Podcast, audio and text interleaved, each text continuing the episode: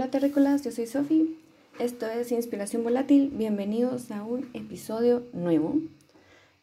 Que la verdad por estar en la semana de la independencia de Guatemala, o mejor dicho, el bicentenario de la independencia, quise hacer un episodio ligeramente distinto. También contándoles un poco más sobre las cosas, bueno, no las cosas exactamente porque obviamente seguiré como que las mismas categorías de el podcast que siempre comparto, que es el cine, música, literatura, pero en la parte de minimizar como que creo que no aplica mucho, digo yo, o sea que voy a estar minimizando de Guatemala. No tiene mucho sentido. Así que agregué una categoría especial para el episodio que se llama Visitando, para contarles más o menos de los lugares que he visitado, mis lugares favoritos y los lugares que quisiera visitar de Guatemala. Así que, sin más preámbulos, comenzamos.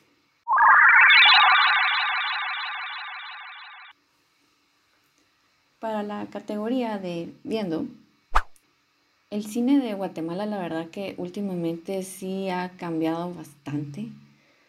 Se ve muy prometedora. Han salido un montón de propuestas que la verdad sí como que, al menos yo pienso que el panorama del cine guatemalteco ha ido evolucionando y lo bueno de que han salido también propuestas que han estado muy cerca de estar en el Oscar en el Oscar. Eso suena muy raro. Sería en los premios de la Academia. O ha sido nominada para el Oscar. En fin. En esta parte, las primeras que se me vienen a la mente, que obviamente han sido las que han estado más cerca, ya no recuerdo muy bien cómo estuvo el panorama el año pasado, pero el primero que se me viene a la mente es Jairo Bustamante. Y no solo fue con el caso de Ishkanul, sino también con el caso de la película La Llorona.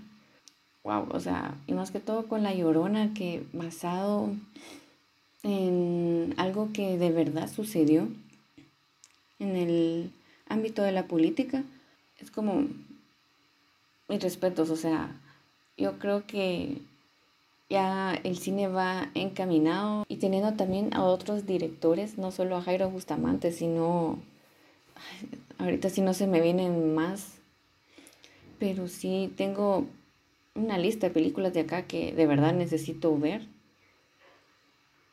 Pero esas son las primeras que se me vienen que sí me han impactado y de una muy buena forma.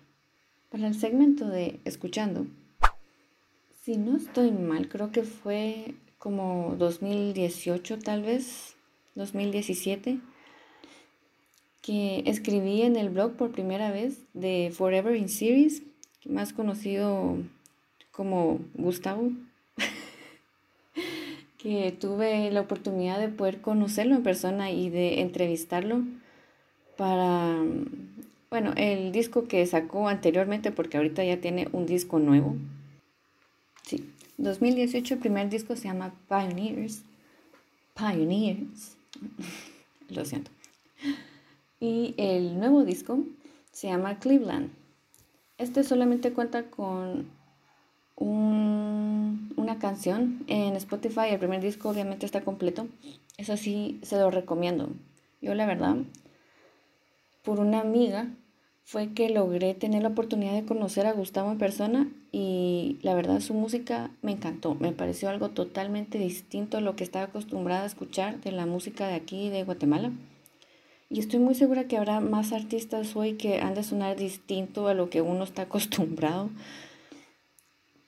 Pero en lo personal, a mí lo que me gustó del sonido de Forever in Series es que es más o menos como, parece como folk, un poco indie. Yo sé que les he hablado un poco de mi debate sobre el tema del género indie en sí, el nombre, pero y cuando decirles folk, indie, más o menos entenderán por dónde va la cosa.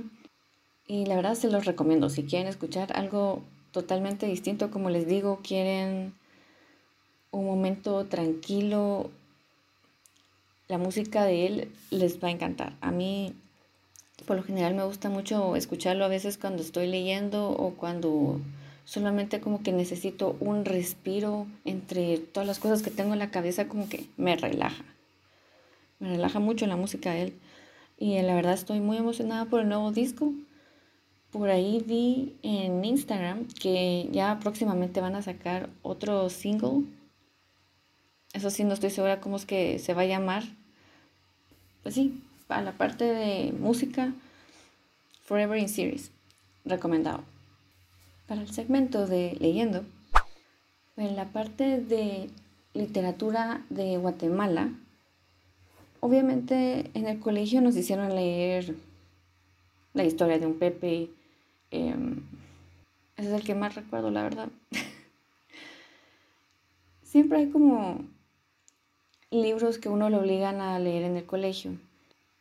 Y yo la verdad, hay ciertos libros que tal vez serían como, no básicos, pero sí que tal vez mucha gente ha leído que yo no he leído. Creo que tal vez entré un poco tarde a la fiesta o tal vez es porque normalmente en español son muy pocas las cosas que me logran llamar la atención, viniendo así como de autores latinoamericanos. Yo sé, hashtag shame on me.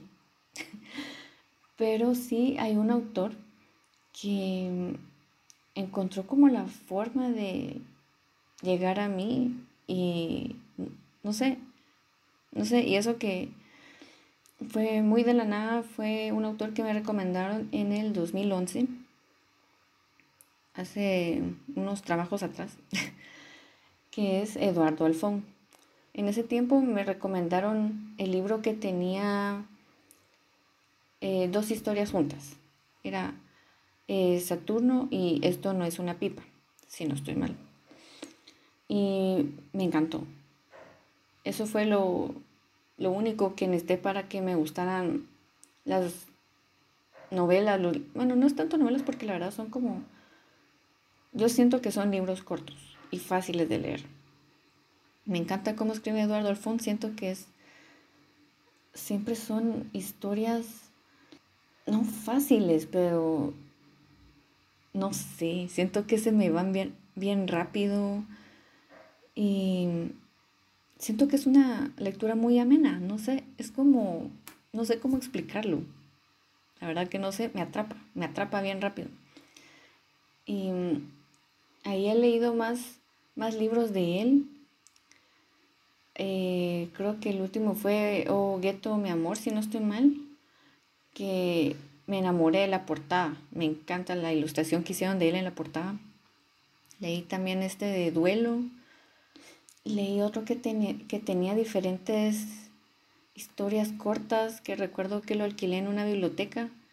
Y lo bueno es de que tuve la oportunidad de conocerlo en Filwa hace tres, tres años, tiempo. ¿En qué año estamos? ¿2021?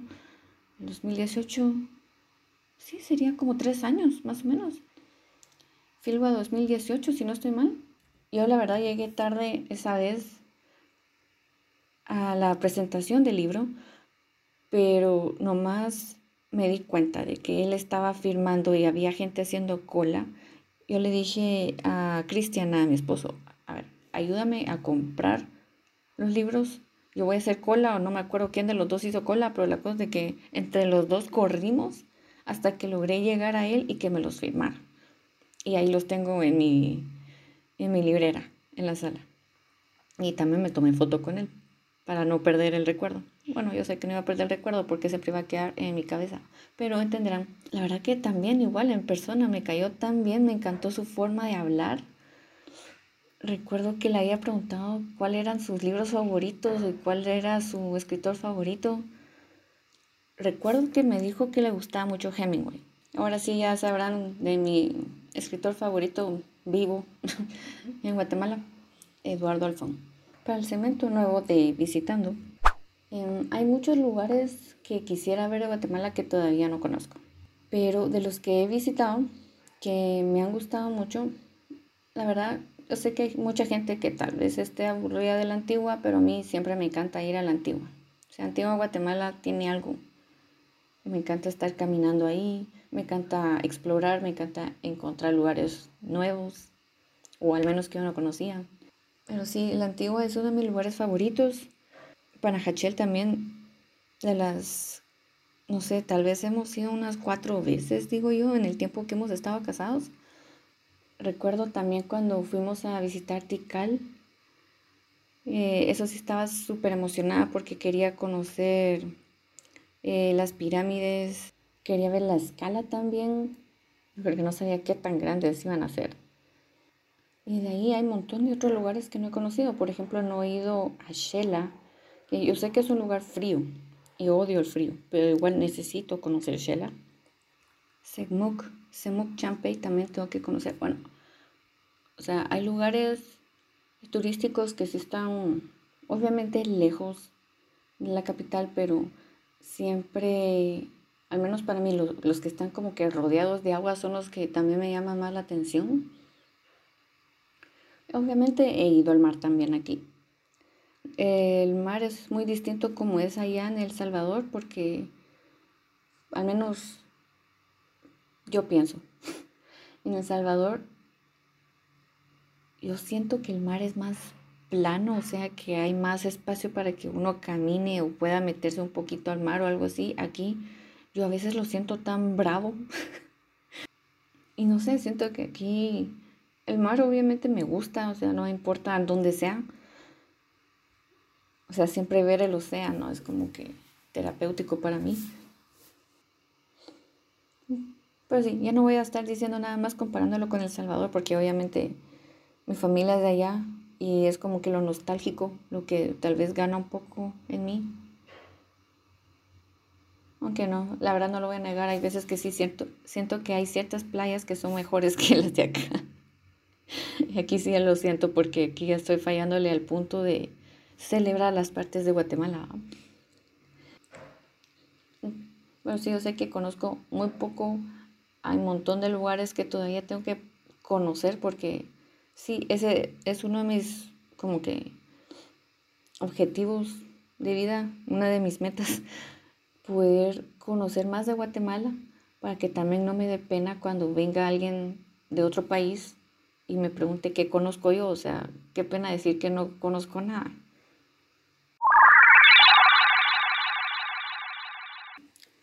Creo que eso fue todo por hoy. Espero que les haya gustado todo lo que les compartí de el cine, lo que me ha impactado, la música que me gusta escuchar, lo que me gusta leer, los lugares que me gusta visitar y los que quisiera visitar.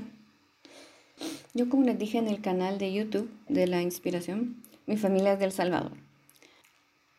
Entonces, no es como que esa sea una excusa por no conocer mucho, pero sí tal vez es como que lo que me motiva a conocer más de acá. Como siempre, les agradezco por escuchar el podcast. Recuerden que se pueden suscribir aquí al podcast, aquí en Spotify, para seguirme y escuchar todos los episodios que saco todas las semanas. También la inspiración tiene YouTube para que se puedan suscribir por ahí. Y también pueden seguirme en Instagram como volátil-blog para ver todas las actualizaciones que hago en todo lo que les conté del blog, el podcast, YouTube y así. Como siempre, aquí los dejo. Los veo en el siguiente episodio y que la fuerza los acompañe.